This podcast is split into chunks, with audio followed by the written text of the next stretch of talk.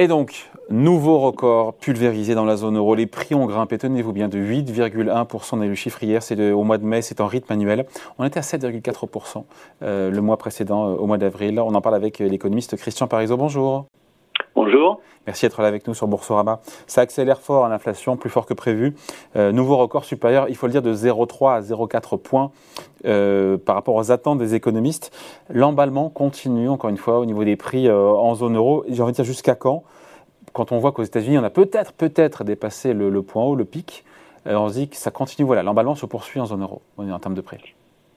Oui, bah, c'est évident parce qu'on sait aussi qu'il y a pas mal de, de, de tensions inflationnistes qui vont euh, se, se, répercuter aux consommateurs et donc euh, finalement on peut se dire qu'il y a aussi à l'avenir encore euh, des, des, des, hausses de prix à attendre. Alors on le voit par rapport aux matières premières agricoles, on le voit par rapport au cours du pétrole hein, qui sont repartis à la hausse dernièrement. Donc tout ça fait qu'on est véritablement sur un choc inflationniste qui va se prolonger, qui va se poursuivre.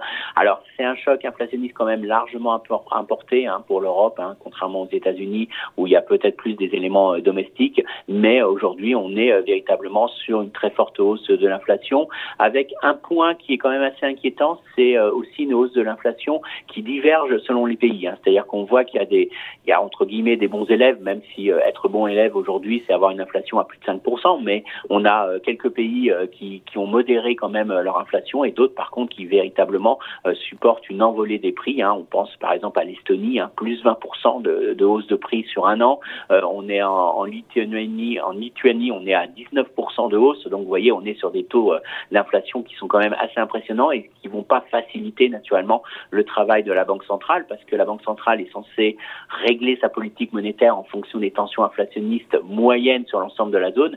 Mais est-ce qu'une moyenne aujourd'hui a un sens quand on a une telle dispersion euh, des taux d'inflation entre les pays européens? Après, on, comprend bien, euh, Christian, euh, le moteur de l'inflation, c'est toujours les prix d'énergie. On le voit, les prix énergétiques qui ont bondi de quasiment un petit peu moins, mais quasiment 40% en mai sur un an. On a l'embargo européen euh, sur le pétrole russe décidé euh, euh, hier, enfin tard dans la nuit d'avant-hier. on est autour de 120 dollars le baril, donc tout ça ne va pas arranger évidemment les choses. On a l'emballement sur les prix alimentaires aussi qui se poursuit, plus 9% pour les, prix des, des, aliments qui sont non transformés. Et ça s'étend à d'autres secteurs aussi, on le voit bien, hors énergie, alimentation. On est sur plus 3,8% d'inflation en zone euro au mois de mai.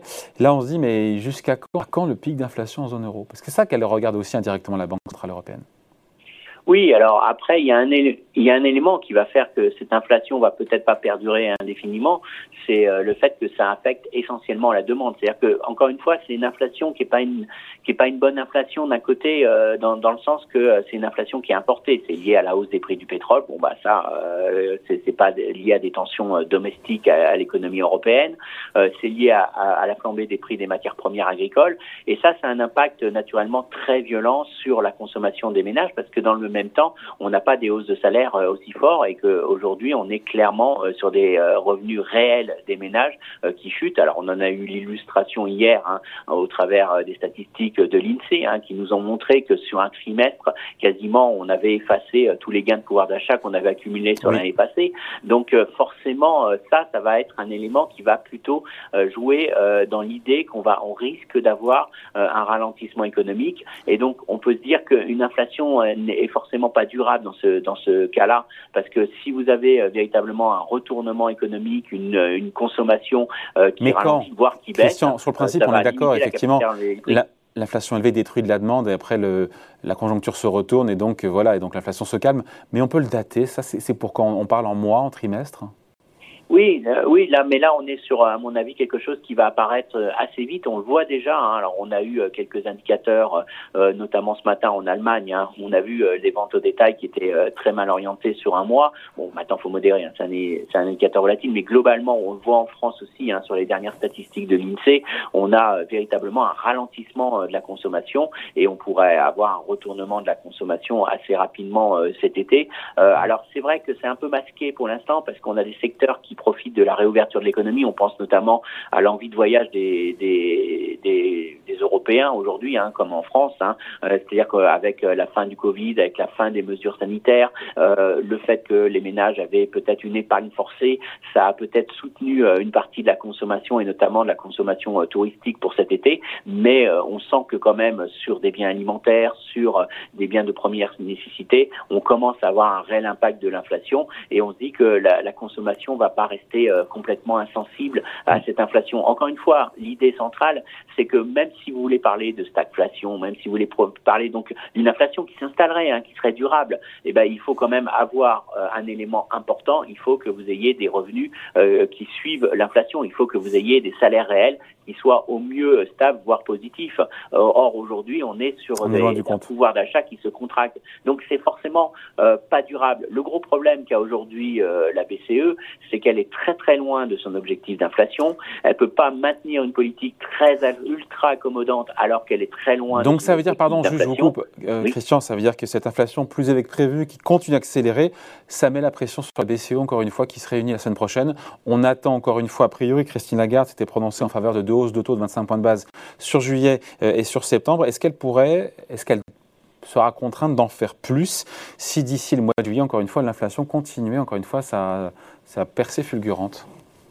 Oui, oui, parce qu'elle est pris, euh, elle est pris quand même euh, à travers son mandat. Elle a un mandat euh, notamment de de montrer qu'elle agit. Elle a aussi un mandat et regarde ça de manière très très pointue hein, sur le fait des anticipations d'inflation. Et ce qui l'inquiète beaucoup, c'est qu'aujourd'hui, ça pourrait, elle pourrait perdre en crédibilité, elle pourrait perdre en termes d'anticipation d'inflation.